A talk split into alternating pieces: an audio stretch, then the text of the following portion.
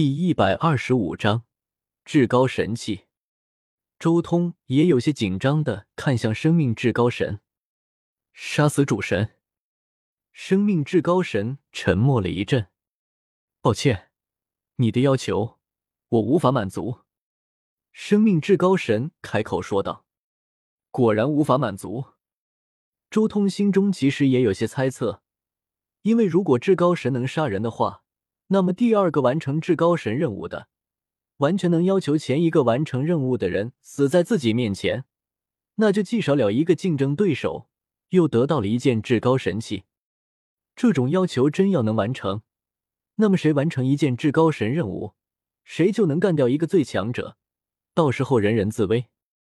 无法完成，贝鲁特也有些懵了，杀个主神而已，至高神竟然做不到。生命至高神淡漠道：“卡恩，按照任务规定，我会满足你的一个要求，但这个要求必须是我能做到的。生命的存亡断续自有其因果联系，我身为生命至高神，不能随意干涉生命的生死存亡。”原来是这样，贝鲁特点了点头。规则就是规则，至高神任务其实就是给至高神器的。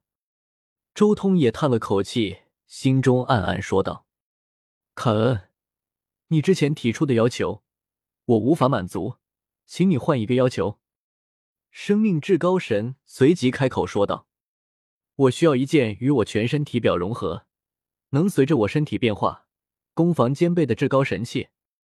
这件至高神器，希望全套部分的重量能重一点。”周通这次不搞其他什么东西了。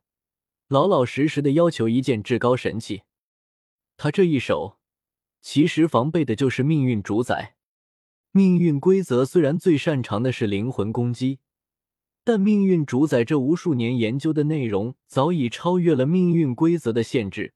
他最强的乃是物质攻击，所以说这一手其实防备的就是命运主宰的最强物质攻击。同时，也因为这攻防兼备的特点。他也使得周通的拳脚威能暴涨，他反正也非常擅长拳脚。我满足你的要求。”生命至高神淡漠道。他伸出右手，只见一件碧绿色的全身重铠缓缓浮现，然后渐渐凝为实体，同时一股厚重的气息开始在铠甲内部澎湃，甚至周围的空间都好似承受不住至高神器的可怕重量而碎裂。至高神器。周通盯着这件铠甲，眼眸中有些激动。那是一套完美契合周通身形的碧绿色重铠，厚重的头盔，全身铠甲上都有各种藤蔓的纹路，还有各种花草植物的图案。尤其是拳套那里，更是凝重如山，甚至铠甲都没有移动，就压塌了虚空。这是一套生命之高战甲，唯有达到主神境界。才能承受战甲内部的蕴含的能量，才能让至高战甲认主。生命至高神随手拂过战甲，顿时那碧绿色的凝重力量立即收敛，变得朴实无华。收敛了能量的战甲，看起来就像是一套普通的铠甲一样，就算是主神都无法识别其真正面目。卡恩，我已经满足你的要求。说着。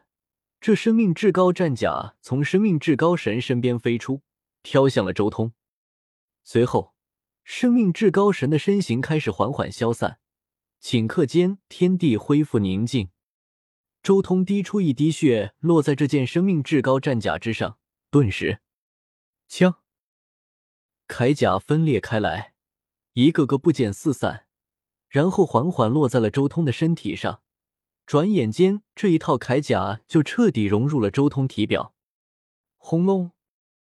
他只是稍微用力一震，顿时他周身碧绿色的光芒闪耀，将附近的虚空都震碎了。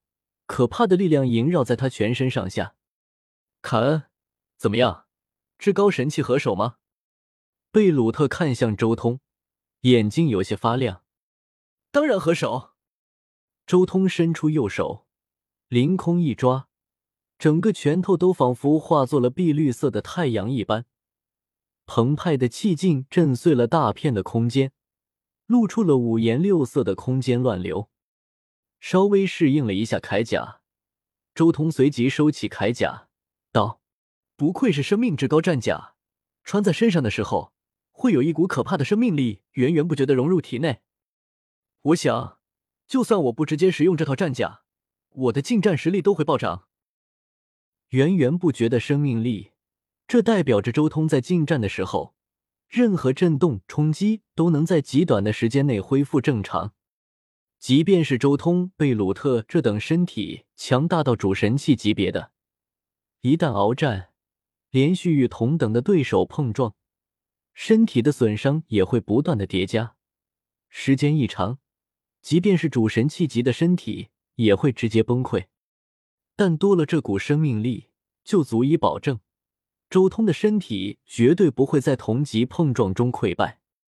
接下来，你要去干掉莱纳吧？贝鲁特有些激动，不急，我准备修行一段时间再去。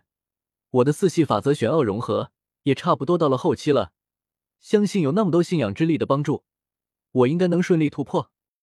周通直接说道：“我相信，等我融合了这四系法则玄奥，奥古斯塔不是我的一合之敌。也好，实力再强一点更好。奥古斯塔据说和命运主宰关系极好。”要是鏖战的久了，让命运主宰出手，那可就麻烦了。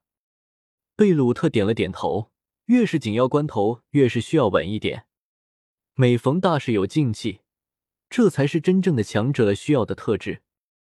周通和贝鲁特两人同时离开了众神墓地，重新返回了玉兰大陆。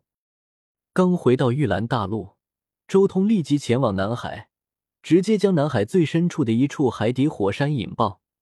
同时，浩瀚的大地、水系、火系主神之力同时汹涌而出。嗡隆！一瞬间，整个玉兰大陆位面，所有的区域都开始动荡了起来。尤其是南海那边的元素，更是形成了一片可怕的潮汐。幸亏周通所取的地方距离玉兰大陆很远，所以这种元素潮汐传递到玉兰大陆的时候，也只是令那里元素震荡。但即便是这种削弱了无数倍的震荡，依旧令整个玉兰大陆的修炼者心悸。创造一片全新的大陆，面积比玉兰大陆还要大二十多倍，还真是大手笔啊！刚回到黑暗之森的贝鲁特也不由得转头看向了南海方向，他自然能看出，那里有一片浩瀚的大陆正在成型。这一片大陆通体呈不规则的椭圆形，南北最宽处有十万里，东西最长有十八万里。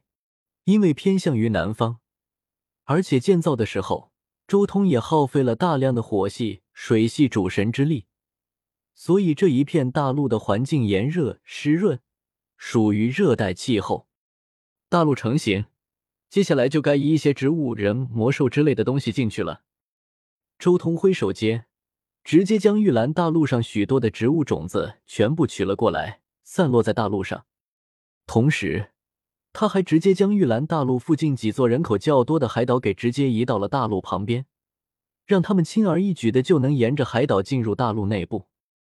最后，他将许多魔兽也一同移植到了大陆上。从创造大陆到移植人口、动植物，一共耗费了他七天的时间。差不多了，接下来就需要时间发展了。周通最后看了眼这个大陆，直接在大陆最中心的那一片森林中随意拿出一个金属生命，让它变成了一个巨大的城堡。之后便如同贝鲁特一般，直接在城堡里面修行。